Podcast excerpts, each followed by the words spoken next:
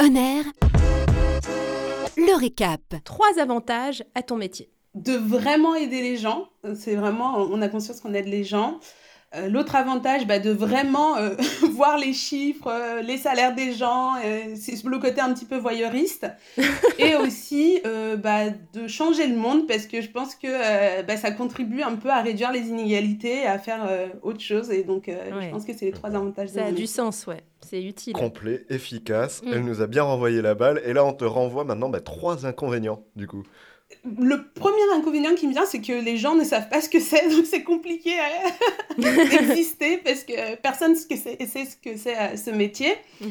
Euh, le deuxième inconvénient, bah, du coup, c'est aussi que je travaille beaucoup, on est en horaire décalé parce que c'est quand les salariés ont fini leur journée de boulot qu'on va, on va communiquer. Ah oui. Et le dernier inconvénient, c'est aussi peut-être parfois de gérer aussi tout l'aspect émotionnel qui peut être lié parce qu'il y a des gens qui traversent des choses très difficiles mhm. dans le monde du travail et c'est quand même euh, assez lourd d'absorber parfois tout ça. Euh, donc, il euh, faut, faut, faut, être armé. Oui, c'est vrai qu'on n'avait pas anticipé ça. C'est vrai qu'il y, y, a de l'humain derrière. Hein. Il n'y a pas que des chiffres. Mm.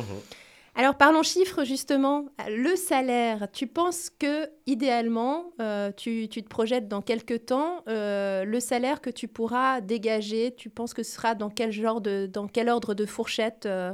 Alors moi, je suis très nulle en projection, j'ai aucune idée du salaire que je vais me verser. Je, je pense qu'il y a quand même cette notion un petit peu de dire j'aimerais vivre assez confortablement. Donc, si je peux toucher, je dis n'importe quoi, à peu près 3000 euros par mois, ça me va, tu vois. Mais, euh, mais euh, voilà, c'est l'idée, c'est pas de me faire euh, moi toute seule des millions, mais c'est vraiment d'avoir une entreprise qui roule. Et c'est plus ça mon, mon, objectif premier aujourd'hui. Ok. Alors tu disais, la question là, ça va être l'évolution possible de ton métier. Je pense que tu as déjà un petit peu répondu, mais dans le récap, voilà, c'est ce métier évolue en fait très souvent dès qu'il y a des, des, des nouvelles mesures du gouvernement, de loi, etc.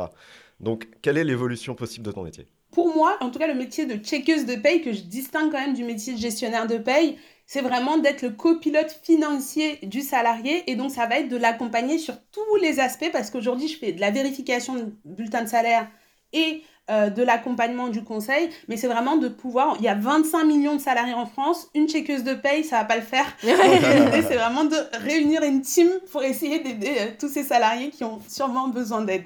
D'accord, donc euh, créer une équipe finalement. Euh, et, aussi par rapport, on, parlait de l'aspect salarié, mais peut-être aussi qu'à un moment, tu vas euh, développer aussi pour les entreprises, justement, pour que les entreprises puissent être bien en termes de rapport aux salariés.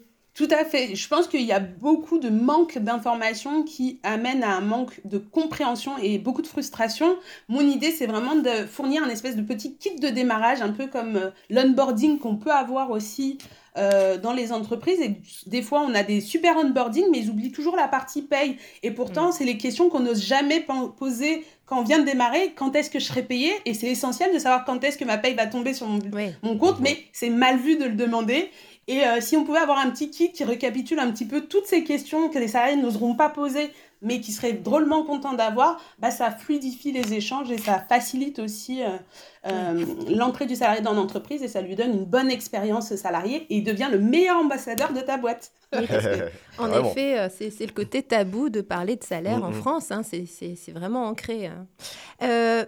Autre question, bah, alors justement, tu, tu veux faire une team de checkers et checkeuses de paye. Quel est le profil idéal pour faire ce métier?